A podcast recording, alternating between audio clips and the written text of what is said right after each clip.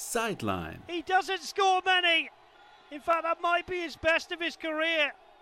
Der USL Podcast von Fans für Fans. That's a Landon Donovan call. Yes. Willkommen zu Folge 64 von Sideline, dem USL Podcast. Wie immer werden wir gehostet von meinsportpodcast.de und auch wie immer mit dabei die liebe Anna. Hallo. Wir haben diesmal eine etwas unaufgeregtere Folge für euch, da es keinen Megatransfer gab, keine neuen News zum Auf- und Abstieg. Dafür haben wir aber ein paar interessante Spiele für euch rausgesucht. Und ich würde sagen, wir starten mit einer Partie in der Western Conference zwischen zwei Teams, die letztes Jahr beide Playoff-Material waren oder sogar in der Titeljagd. Wir reden von der Partie zwischen den Colorado Springs Switchbacks und die hatten San Diego Loyal zu Gast. Würdest du sagen, liebe Anne, dass beide Teams auch in der aktuellen Saison aktuell Playoff-würdig wären? Uh, jein. Also, Loyal schon eher. Auch da gibt es mal Ausreißer nach unten, aber in der Regel ist das so weit solide, dass man sagen kann, Playoff-würdig. Bei den Switchbacks dagegen, finde ich, ist diese Saison überhaupt nicht gut. Da ist es eher so, dass sie zwischenzeitlich mal für zwei, drei Wochen Ausrutscher nach oben haben, also Siege holen, aber ansonsten recht kontinuierlich eigentlich Niederlagen einfahren. Und selbst wenn sie mal so eine kurze Siegesserie wieder haben, die bricht dann recht schnell wieder ein und dann gibt es ordentliche Ohrfeigen. Das ist also, aktuell sind sie noch auf einem Playoff-Platz, aber wenn das so weitergeht, dann sehe ich da jetzt nicht mehr so viele Chancen. Wenn es so schlecht weitergeht, muss man natürlich dazu betonen. Auf jeden Fall innerhalb der Playoffs wird es dann richtig schwer für sie. Weil da reicht ja ein Aussetzer und du bist weg. Gehe ich mit. Hatten ohnehin viele der Fans, auch in den USA, den Club eigentlich abgeschrieben gehabt nach dem großen Aderlass nach der Saison. Und ich war auch recht überrascht, dass sie immer noch auf dem Playoff-Platz sind. Und ja, ich muss sagen, nach dem Gucken der Partie oder nach den Highlights der Partie, ja, äh, ich sag mal so, wird eher schwierig. Und wenn du nichts dagegen hast, würde ich gleich mal mit der ersten Minute starten. Sehr gern. In den ersten zehn Minuten gab es einen Spieler von San Diego, die immer mal wieder in ihrem BSR Lookalike-Trikot spielen, der besonders aufgefallen ist. Und in diesem Falle war es äh, Perez, ein Spieler von San Diego. Der wird von Colorado an der Flanke laufen gelassen, zieht dann in die Mitte, wo kein Verteidiger wirklich ihn angreift, sondern eher mitläuft. Recht zentral vom Strafraum entscheidet sich dann Perez einfach mal aufs Tor zu schießen. Der Schuss war nicht, würde ich sagen, mit mega viel Kraft geschossen und ich sage mal, sah eher haltbar aus. Der Keeper schien das ähnlich zu sehen, beugt sich nach vorne, um den Ball dann aufzunehmen. Das Problem ist, dass ihm der Ball da, kann man glaube ich nicht anders sagen, durch die Hände geflutscht ist und das zum 1 zu 0 für San Diego führte. Also der, der Ball war definitiv haltbar. Und also das sah wirklich überhaupt nicht gut aus. Man hatte fast ein bisschen den Eindruck, dass, dass sie oder dass er, keine Ahnung, was hat er Butter in den Händen gehabt oder so? Überhaupt nicht gut. Also ganz schlecht ins Spiel gestartet, könnte man sagen. Kann man, glaube ich, nicht anders sagen. Da bin ich ganz bei dir. Und in der zehnten Minute gab es das nächste Tor, wo auch der Keeper wieder für die Kommentatoren und viele der Spielberichterstatter auch im Fokus stand. An sich kein spektakuläres Tor. Es gab eine Flanke von Perez, Blake Bodley, der interessanterweise dieselbe Haarfarbe hat wie die Trikots von San Diego, steht in der Mitte frei, macht den Kopfball. Und auch da sieht's ein bisschen, wenn man die Kamera mehrmals sich betrachtet, so aus, als würde der Kopfball durch die Hände vom Keeper durchflutschen und dann eben da zum 2 zu 0 führen. Da bin ich mir nicht ganz sicher, ob der Kopfball immer nur sehr gut gemacht gewesen ist. Aber unterm Strich zweites Tor innerhalb von 10 Minuten und das 2-0 für San Diego. Ja, auch da fand ich, sah Herrera überhaupt nicht gut aus. auch der war sehr haltbar gewesen und der flutscht den der Ball so unter oder zwischen die Beine mit durch. Darf dir eigentlich nicht passieren, vor allem nicht nachdem du vorher schon so einen Bock geschossen hattest. Wie ging es denn dann weiter? Gab es direkt die nächsten Tore? Nee, das wäre ja langweilig gewesen. Man hat sich einfach dazu entschieden, oder ein Spieler hat sich dazu entschieden, dass er lieber duschen geht. Er hat schon gemerkt, oh, die Partie wird hier nichts mehr. Und bevor dann alle anderen duschen kommen, vielleicht gibt es auch im VIP-Bereich noch ein paar Häppchen, geht er halt lieber duschen.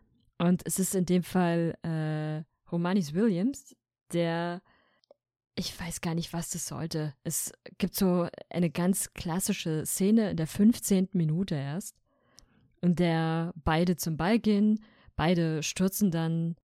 Vielleicht hätte es ein, ein Pfiff gegen ihn gegeben, vielleicht hätte es ihn für ihn gegeben, man weiß es nicht so richtig. Auf jeden Fall entscheidet er sich dann, den Temperspieler anzugreifen. So ein, man kann es leider, finde ich, nicht ganz genau sehen, aber man sieht, da findet irgendwie eine Tätigkeit statt.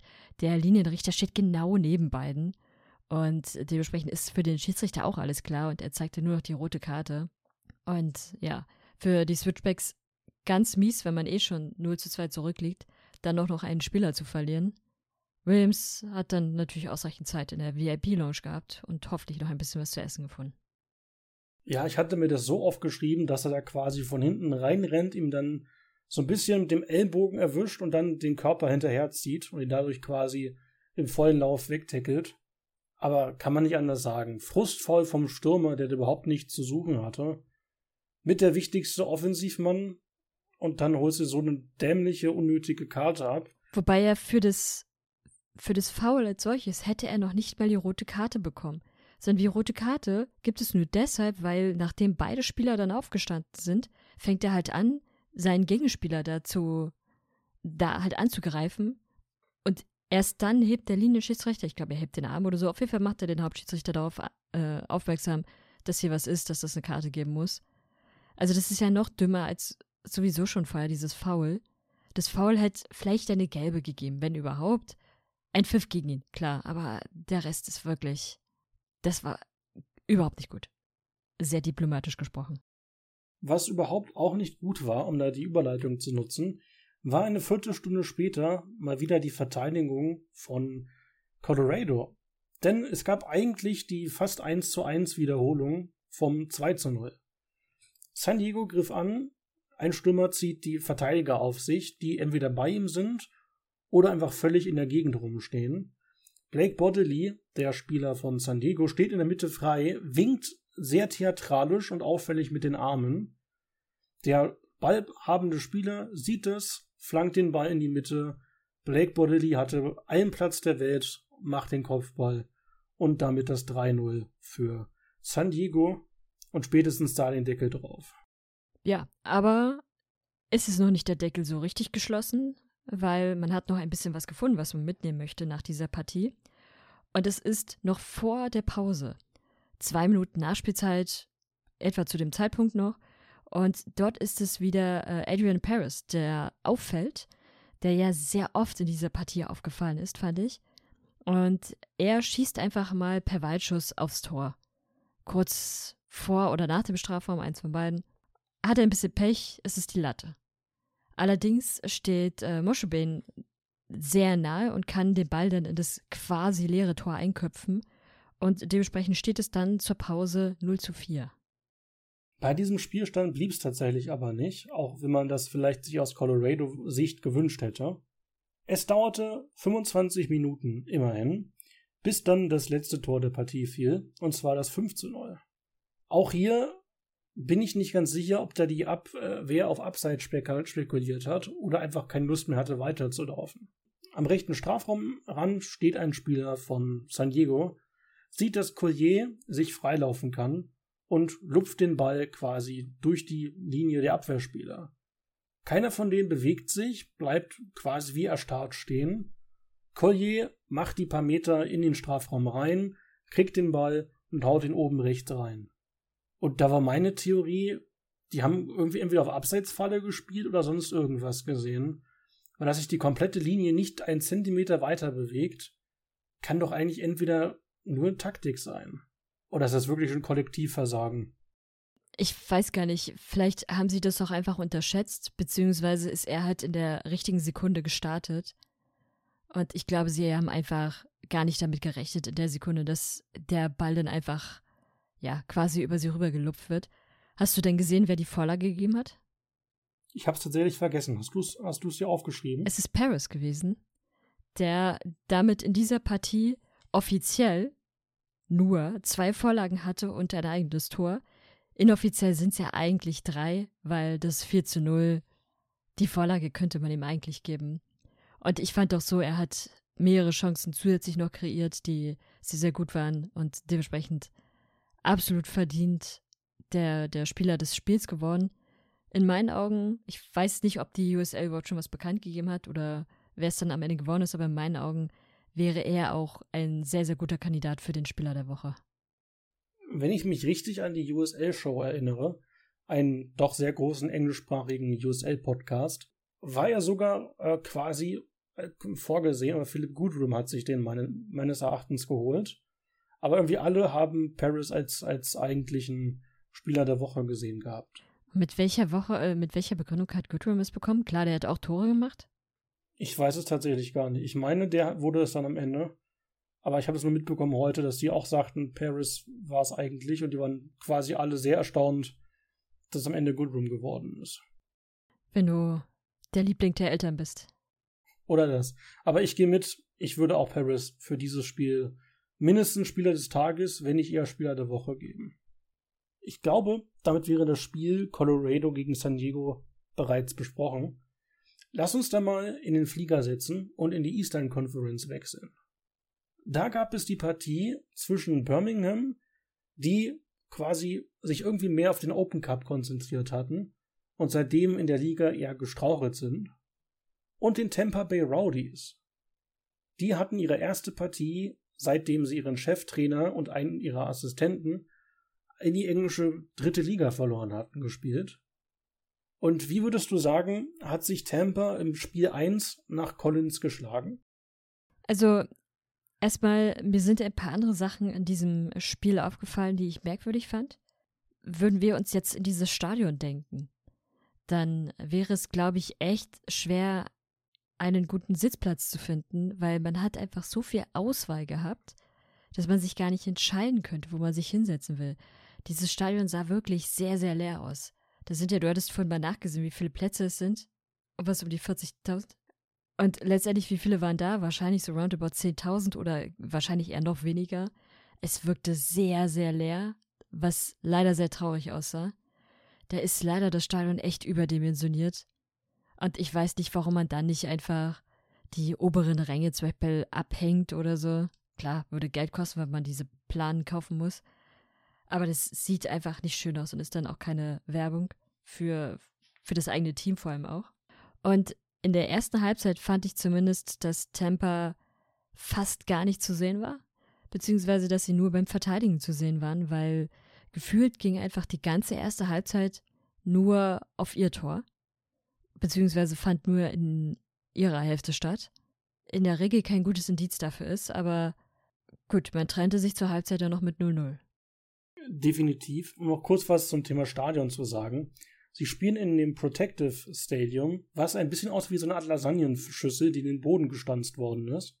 Das Ding ist, das Stadion vorher war kleiner und hat irgendwie auch besser von den Zuschauerzahlen gepasst, soll aber ums Drumherum-Erlebnis ziemlich bescheiden gewesen sein. Und das jetzige Stadion soll dem Club keine Miete kosten. Das heißt, wahrscheinlich hat es da so ein paar Behind-the-Scenes-Gründe. Und im Open Cup hat man es mit den Zuschauern so gemacht, dass man die alle in bestimmten Bereichen zusammengesetzt hat, dass man dann vielleicht den Rest des Stadions leer hatte, weil dann so vier, fünf große Blöcke voller Fans hatte. Und da scheint hier irgendwie nicht die Phase gewesen zu sein. Und sonst stimme ich natürlich zu, das Stadion sah sehr, sehr, sehr leer aus. Und das bei so einem Topspiel.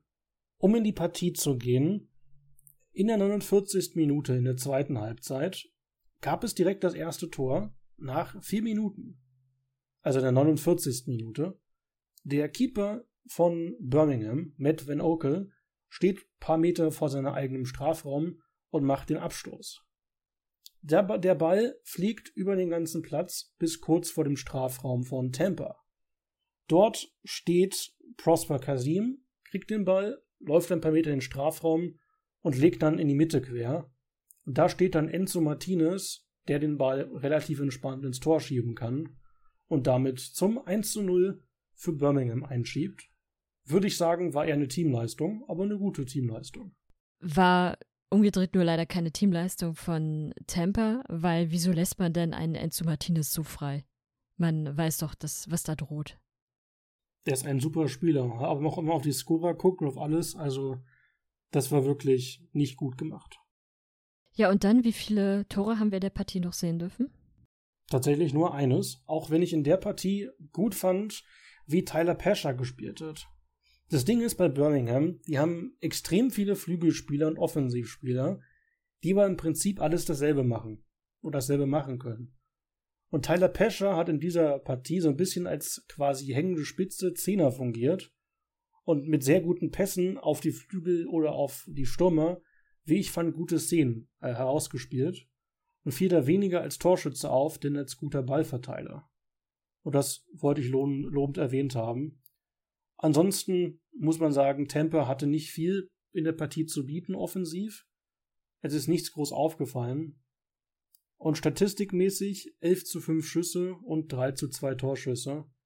Also Temper war da, ja, nicht wirklich mit quasi vollen Rohren mit dabei. Ja, genau. Unterm Strich verliert Temper das Spiel und die Tabellenführung, die jetzt wieder den Pittsburgh Riverhounds gehört. Sind sie in der, sind sie in der Tabelle nicht sogar recht weit unten jetzt? Also verhältnismäßig? Tampa ist Zweiter. Mit 34 Punkten, aber einer Partie ah, stimmt, weniger. ja, ja, genau. Zum relativ verhältnismäßigen Team weiter unten würde ich gerne nach einer Pause kommen. Machen wir so. Dann würde ich vorschlagen, machen wir eine Pause, trinken eine Runde Tee, gehen uns vom Schiri kurz ja, in die Halbzeitpause schicken. Dann hören wir uns gleich wieder und gehen in eine Midweek-Partie, die heute Nacht passiert ist und zwar reden wir von Detroit gegen Louisville. Bis gleich. Schatz, ich bin neu verliebt. Was? Da drüben. Das ist er. Aber das ist ein Auto. Ja, eben. Mit ihm habe ich alles richtig gemacht. Wunschauto einfach kaufen, verkaufen oder leasen. Bei Autoscout24. Alles richtig gemacht. Vernimmt sich, was man will. Dann wilde Gerüchte entstanden. Fast nichts davon stimmt. Tatort Sport. Wenn Sporthelden zu Tätern oder Opfern werden, ermittelt Malte Asmus auf meinsportpodcast.de. Folge dem True Crime Podcast, denn manchmal ist Sport tatsächlich Mord. Nicht nur für Sportfans. Willkommen zurück zu Sideline, dem USL Podcast. In der Nacht von Mittwoch zu Donnerstag, also für uns heute Nacht, gab es die Partie zwischen Detroit City und dem Louisville City FC. Wenn man in die Tabelle guckt oder so guckt, wie eigentlich so das Standing ist, hätte man gesagt, hm, Auswärtspartie für Louisville, aber für Detroit reicht's schon noch. Und ich bin ehrlich, auch mit Blick in die Community ging der Gedanke auch weiterhin eigentlich durch die Reihen. Jetzt haben wir uns beide das Highlight-Videochen zum Spiel angeguckt. Und ich würde gerne dich fragen, wie, wie hat dir Louisville in der Partie gefallen? Oder so grundsätzlich so, wie formuliere ich das? Louisville ist, seitdem sie dabei sind, achtmal in acht Jahren in die Playoffs gekommen. Und auch in die äh, ähm, Eastern Conference Final. Macht für dich Louisville aktuell so einen Eindruck, das hinzubekommen? Absolut nicht. Also, da stimmt oftmals die Verteidigung überhaupt nicht und nach vorne hin, man macht zwar hin und wieder Tore, aber jetzt auch nicht so wahnsinnig viele, dass man sagen könnte, die Fehlerchen, die hinten passieren, die kann man damit auskurieren. Eher im Gegenteil teilweise.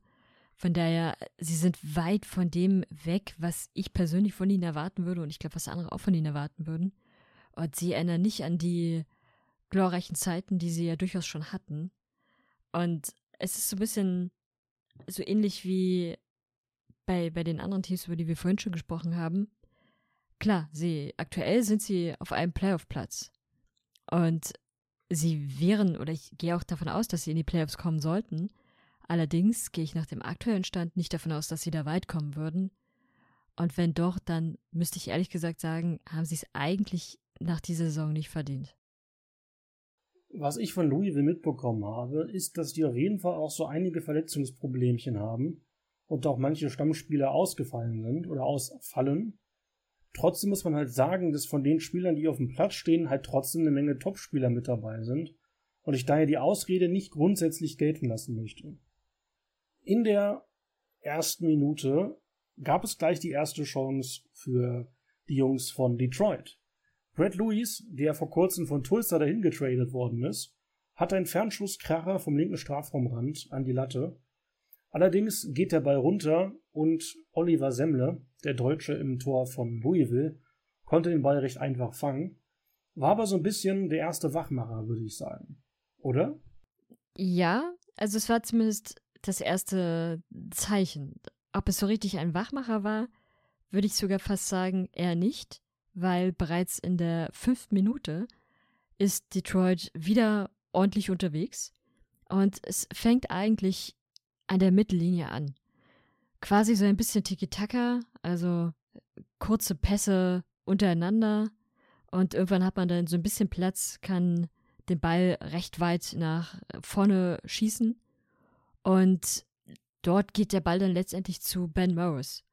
Und Ben Morris ist zu dem Zeitpunkt, ich glaube sogar schon im Strafraum, wie auch immer, bekommt den Ball zugespielt und kann dann das Tor machen. Einfach weil sie aus dieser zuerst sehr engen Platzsituation sich befreien konnten und dann sehr schnell gespielt haben und Louisville überhaupt nicht so schnell verteidigt hat. Oder das Umschalten in der Sekunde überhaupt nicht funktioniert hat und sie es dann doch recht einfach hatten, dieses Tor zu machen gehe ich komplett mit. Das Tor war gut gemacht und man kann da wirklich nicht wirklich meckern. In der 38. Minute habe ich mir das eine, eine Szene aufgeschrieben, die eigentlich nicht wirklich spektakulär ist, aber gefühlt das Beste war, was Louisville auf den Platz gebracht hat. Denn es gab einen Freistoß recht zentral vor dem Detroit-Strafraum. Cameron Lancaster, der ehemalige Top-Torschütze von Louisville, tritt den Freistoß und Nate Steinwasher kann relativ entspannt halten. Aber das war so, wie ich fand, die gefährlichste Louisville-Torchance in der ersten Halbzeit. Und selbst die war, glaube ich, nicht mega groß. Genau, das ist ja das Problem, was, was ich vorhin meinte. Sie, sie machen zwar Tore, aber sie machen halt nicht sehr viele Tore. Und das hat man in der Partie, fände ich, ziemlich gut gesehen, dass sie über lange Strecken vorne hin, fand ich, sehr ungefährlich waren. Blieb das denn auch so in der, in, die, in der zweiten Halbzeit? In der zweiten Halbzeit haben sie dann mal versucht, die, dieses Konzept mit Torschießen auch mal umzusetzen. Und die Szene hatte mich erst ein wenig verwirrt, weil erstmal tatsächlich so aussieht, als hätten sie da ein Tor gemacht in der 53. Minute. Und es kommt eine Flanke in den Strafraum. Sowohl ein Detroit-Spieler wie auch ein Louisville-Spieler stehen beide recht gut man konnte, fand ich, auf dem ersten Blick nicht so genau sehen, wer da jetzt letztendlich am Ball war. War es der Detroit-Spieler, war es der Louisville-Spieler? Ich dachte beispielsweise, es war zuerst der Detroit-Spieler, der da am Ball war. Und einer von beiden berührte zumindest den Ball so oder konnte den Ball so in der Bewegung verändern, dass er dann ins Tor ging. Allerdings zählte das Tor nicht, weil abseits. Bedeutet also, dass wahrscheinlich der Louisville-Spieler am, am Ball war und nicht der Detroit-Spieler. Und dementsprechend der doch die, die doch recht gute Chance dann am Ende nur eine Chance blieb und nicht zum Tor wurde. Ich habe mir die Szene so aufgeschrieben, dass es eine Flanke von links in den Strafraum von Detroit gab. Einer der Detroit-Spieler rutscht schon quasi während des Schusses aus, liegt dann quasi quer auf dem Boden. Der Piccolo bekommt den Ball und haut ihn in einer Art No-Look-Shot aufs Tor rauf, der dann reingeht und theoretisch zählen würde. Ich vermute also, dass quasi während des Momentes, wo der Pass schon kommt, er halt dann im Abseits gewesen ist. Weil ansonsten sah es nach einem perfekten Tor aus. Und ich war auch verwirrt, warum das dann zurückgepfiffen worden ist. Aber weil die Kommentatoren sagten, also es wurde quasi, ähm, ich glaube auf Deutsch kann man es nicht sagen, they waved it off, also quasi mit der Abseitsfahne haben sie es abgewinkt. Und daher, ja, würde ich das so erklären wollen. Bin unsicher, sah schön aus, zählt aber nicht.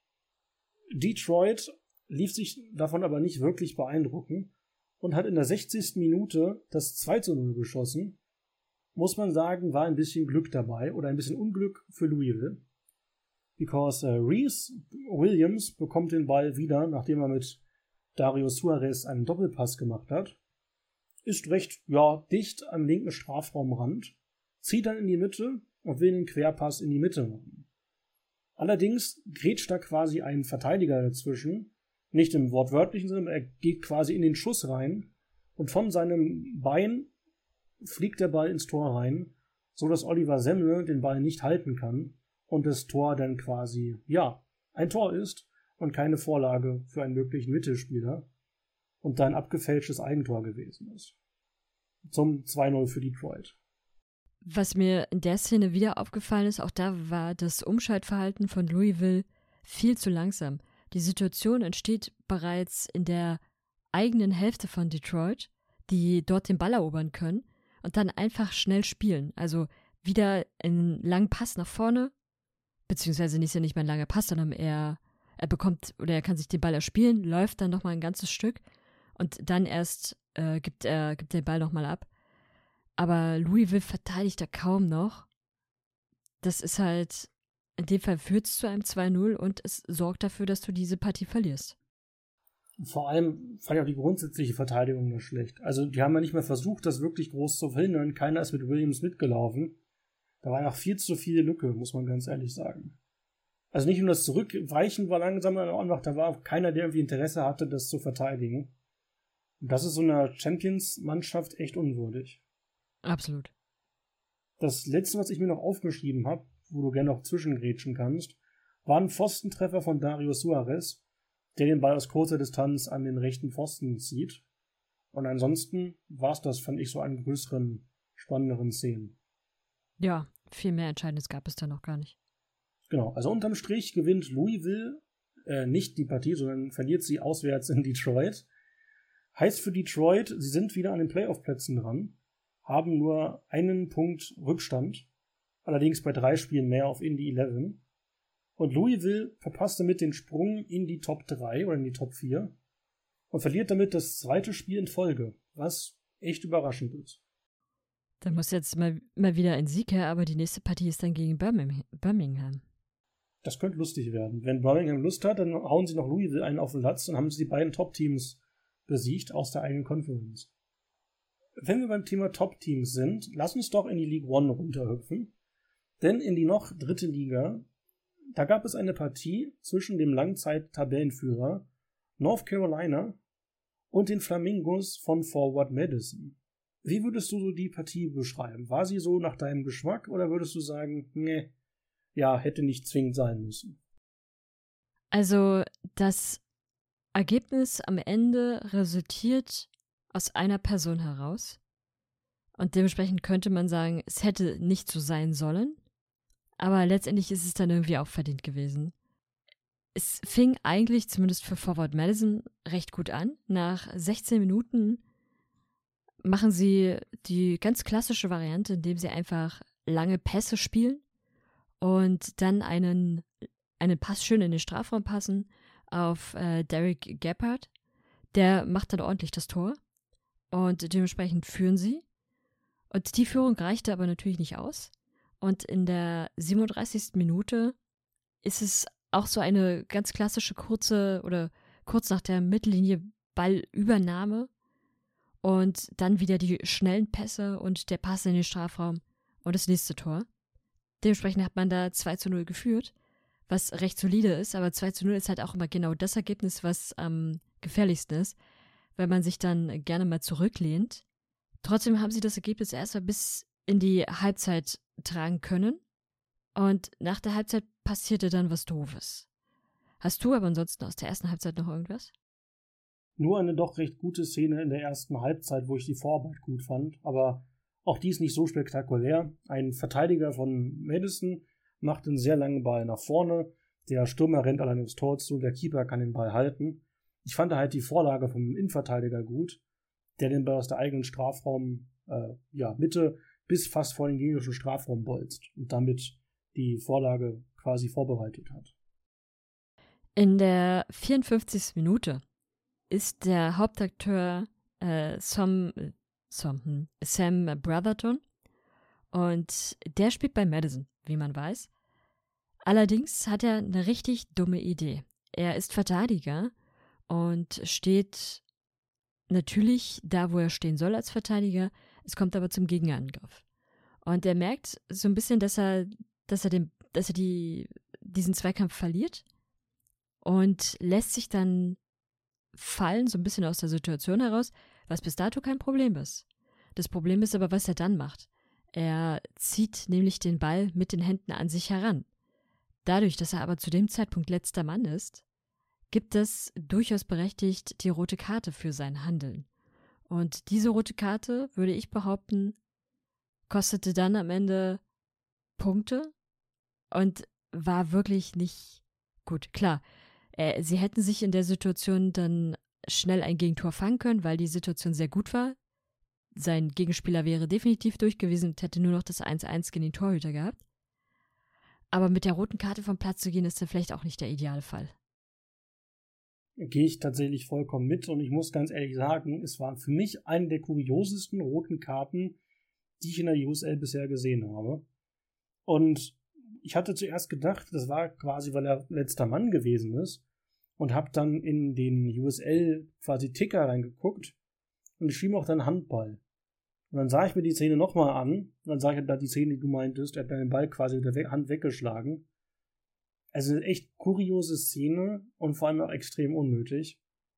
Ja, und damit muss man ganz ehrlich sagen, einer der kuriosesten roten Karten, die man, glaube ich, in der, so in der letzten Zeit gesehen hat. Und tatsächlich spielentscheidend. In der League One ist es bisher irgendwie oft so, dass das Team, was eine rote Karte kriegt, plötzlich anfängt, noch mehr Tore zu schießen. In dieser Partie, kann ich schon mal spoilermäßig sagen, war es eher die klassische rote Karte, es schadet dem Team. In der 67. Minute gibt es einen durchgesteckten Ball zu Alex Anderson. Der steht im Strafraum in der linken Seite und zieht den Ball einfach rechts unten ins Tor rein. Bernd Schittmann, der Deutsch-Filipino, Filipino, im Tor von ähm, Madison kann den Ball nicht mehr klären und damit das Anschlusstor für die Jungs von North Carolina. Dann gab es zwei, wie ich fand, sehr, sehr gute Torwartparaden von Bernd Schittmann. In der 72. Minute, also fünf Minuten später, hat er, wie ich fand, eine, korrigiere mich da gerne, eine Hockey- und eine Eishockey-Parade gemacht.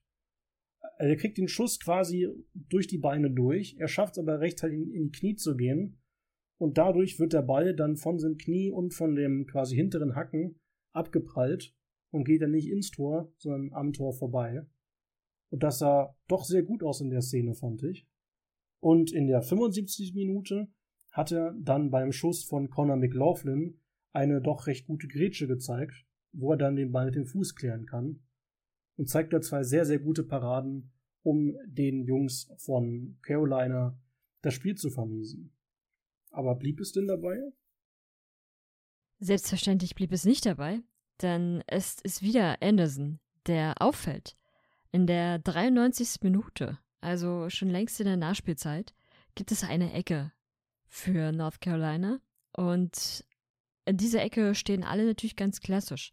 Anderson dagegen steht dort, wo sie oftmals nicht stehen, nämlich am langen Pfosten.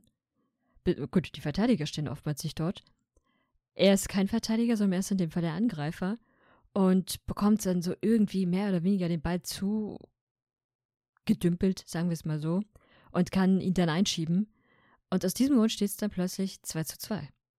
Dabei blieb es auch am Ende. Das heißt, North Carolina kam dank der roten Karte zurück ins Spiel und holt sich am Ende auch nicht ganz unverdient den Punkt. Für die Jungs aus ähm, Wisconsin, glaube ich, Madison, für die war es unterm Strich natürlich sehr ärgerlich, weil du eine 2-0-Führung verdaddelt hast. Tatsächlich hat das in der Tabelle aber nicht großen Unterschied gemacht. Das heißt, Madison bleibt Dritter mit 29 Punkten und North Carolina bleibt auch Vierter mit 28 Punkten. Heißt, Madison hätte da die Chance auf eine Platzierung in der Top 2 mit verpasst und North Carolina hätte eben auch eine Top 2 Platzierung haben können. Ich würde sagen, unterm Strich haben beide sich damit quasi einen möglichen Sprung in die Top 2 gegenseitig geklaut. Aber ich denke, für North Carolina wird sich das eher wie ein Sieg anfühlen. Ja, auf jeden Fall. Aber weißt du denn, was äh, Sam Brotherthon in der im Spielertunnel zu Anderson gesagt hat? Nein. Oh, Alex. Puh. ich sag mal so, es gibt einen Podcast-Kollegen, mit dem du gemeinsam aufnimmst. Ich sag mal so, selbst der hätte so einen Witz nicht, nicht gebracht. Also da hast du den gerade massiv übertroffen. Großartige Leistung. Wir, wir haben, dazu muss man auch sagen, wir haben vorhin versucht zu recherchieren, was es mit diesem Namen auf sich hat, weil der Name ist ja quasi einfach nur ein O und ein Alex. Und meine Vermutung war, dass es aus dem Russischen oder Ähnlichem kommt. Aber wenn man nur diesen Vornamen googelt, findet man trotzdem nur diesen einen Spieler quasi. Es ist schon ein sehr, sehr besonderer Name.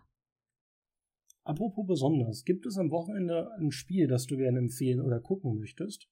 Weil ich hätte mindestens einen Tipp. Ich wusste, dass du diese Überleitung nehmen willst. Mm. Oh ja, es gibt doch so ein paar, die, die durchaus interessant sein könnten. Aus der League One finde ich beispielsweise interessant, dass äh, Lexington zu Hause spielt und Union Omaha zu Gast hat. Warum ist diese Partie interessant? Jetzt nicht unbedingt wegen der Tabellenführ oder wegen der Tabellensituation, aber vielleicht auch ein bisschen, weil Lexington ist zwar nur auf Platz 10 mit 14 Punkten und dementsprechend auch weit weg von irgendwelchen Playoff-Plätzen. Union Omaha dagegen sind aktuell auf Platz 6 mit 25 Punkten und dementsprechend auf dem letzten Playoff-Platz. Direkt hinter ihnen sind die Richmond Kickers, die an diesem Wochenende gegen ähm, North Carolina spielen, die ja auf Platz 1 sind. Wenn allerdings die Kickers einen Überraschungssieg schaffen sollten und Union Omaha nicht gewinnt, dann würde sich das wieder ändern. Also könnte das auf diesen Rängen doch mal ganz spannend werden. Aber wenn wir schon beim Thema League One und wichtige Spiele sind, es gibt am, am Samstagabend die Partie vom USAW-Finale. Wer also von euch vielleicht mit der VPN unterwegs ist, der kann sich die Partie der Indie 11 Damen gegen die U23 von North Carolina Courage angucken. Diese Partie ist dann das Finale der diesjährigen USAW-Saison und dürfte auf jeden Fall unterhaltsam werden, denn beide Teams sind ziemlich gut und vor allem die Indie 11 Damen sind das zweite Jahr in Folge schon ziemlich gut. Und daher würde ich die Partie empfehlen, wenn ihr euch Frauenfußball abseits der Nationalmannschaften angucken wollt. In der Championship würde ich tatsächlich die Partie meiner Jungs von RGV empfehlen. Nicht zwingend, weil ich da Fan und Media-Member bin, sondern beide Teams sind aktuell in einem ziemlich guten Mut. Tulsa hat vier Siege in Serie, hat jetzt das nächste Heimspiel, trifft auf die Jungs von RGV, die seit sieben Spielen ungeschlagen sind und auch gegen Top-Teams mithalten konnten. Und das dürfte eine sehr gute Partie werden und perfekt zum Einstimmen, um aufs Wochenende zu kommen, da die Partie Nacht zu Samstag stattfindet. Zumal ja in der Western Conference doch alle noch recht nah beieinander sind, abgesehen von einem Team. Und so ein Sieg dann durchaus interessant sein könnte. Es gibt noch eine andere Partie, die aufgrund ihrer Tabellensituation und aufgrund ihrer letztlichen Lage, die äh, ganz interessant sein dürfte, nämlich Louisville, die zu Hause spielen dürfen und die empfangen Birmingham. Das ist deshalb interessant, weil Louisville jetzt zuletzt mal wieder ein bisschen am Struggeln war, während Birmingham ja doch manchmal überraschungsweise nach vorne treten kann. Und nachdem sie ja Tampa jetzt geschlagen hatten, könnten sie natürlich auch bei Louisville mal ein bisschen kritisch anklopfen und vielleicht ein paar Punkte mitnehmen was dann in der Tabellensituation interessant werden könnte, weil Louisville ist auf Platz 5 und Birmingham ist auf Platz 6.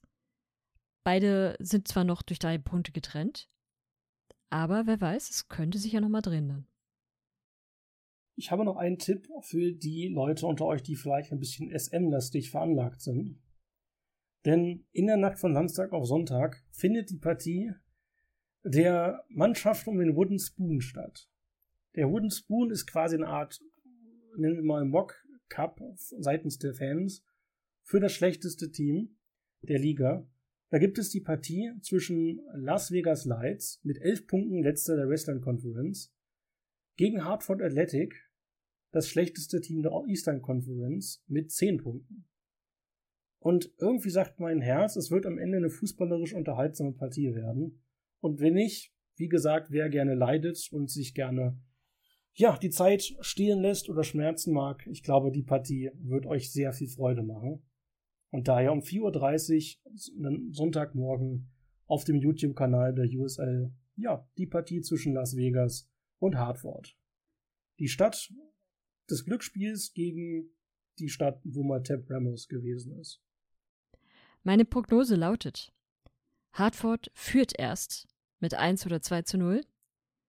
Dann dreht Las Vegas aber nochmal auf und macht den Ausgleich. Und in der Nachspielzeit, der Ausgleich kommt dann aber auch recht spät, so 88., 87. Minute so, zu dem Zeitraum. Und in der Nachspielzeit, wirklich ganz kurz vor Schluss, macht Las Vegas dann den entscheidenden Treffer. Okay, wenn das so passiert, dann gebe ich dir ein Eis aus. ich mache mal eine ganz bescheuerte Theorie, weil ich Lust darauf habe und sage, Andrew Carlton macht einen Doppelpack. Ein per Freistoß, ein per, nennen wir es mal, Duseltor. Oh, nee, das möchte ich nicht. Hast du sonst noch was für die USL in dieser Woche? Nee, ich bin jetzt von deiner Prognose völlig erschlagen. Gut, dann würde ich vorschlagen, machen wir einen kleinen Schlussstrich für heute. Und ich würde weiterhin empfehlen, wenn ihr irgendwelche Tipps oder Anregungen habt, kennt ihr mittlerweile die sozialen Netzwerke. Wenn ihr wollt, bewertet uns positiv bei Spotify und allen anderen Plattformen, die dafür möglich sind. Ansonsten hören wir uns nächste Woche wieder bei Sideline, dem USL Podcast bei meinsportpodcast.de. Ciao. Schatz, ich bin neu verliebt. Was? Da drüben. Das ist er. Aber das ist ein Auto. Ja, Mit ihm habe ich alles richtig gemacht. Wunschauto einfach kaufen, verkaufen oder leasen. Bei Autoscout24. Alles richtig gemacht. Wie baut man eine harmonische Beziehung zu seinem Hund auf? Puh, gar nicht so leicht. Und deshalb frage ich nach, wie es anderen Hundeeltern gelingt, beziehungsweise wie die daran arbeiten. Bei Iswas Dog reden wir dann drüber. Alle 14 Tage neu mit mir, Malte Asmus und unserer Expertin für eine harmonische Mensch-Hund-Beziehung, Melanie Lippisch. Iswas Dog mit Malte Asmus. Überall, wo es Podcasts gibt. Sideline. He doesn't score many. In fact, that might be his best of his career. Der USL Podcast von Fans für Fans. That's a Landon Donovan call. Yes. Schatz, ich bin neu verliebt. Was? Drüben. Das ist er. Aber das ist ein Auto. Ja, eben. Mit ihm habe ich alles richtig gemacht. Wunschauto einfach kaufen, verkaufen oder leasen. Bei Autoscout24. Alles richtig gemacht.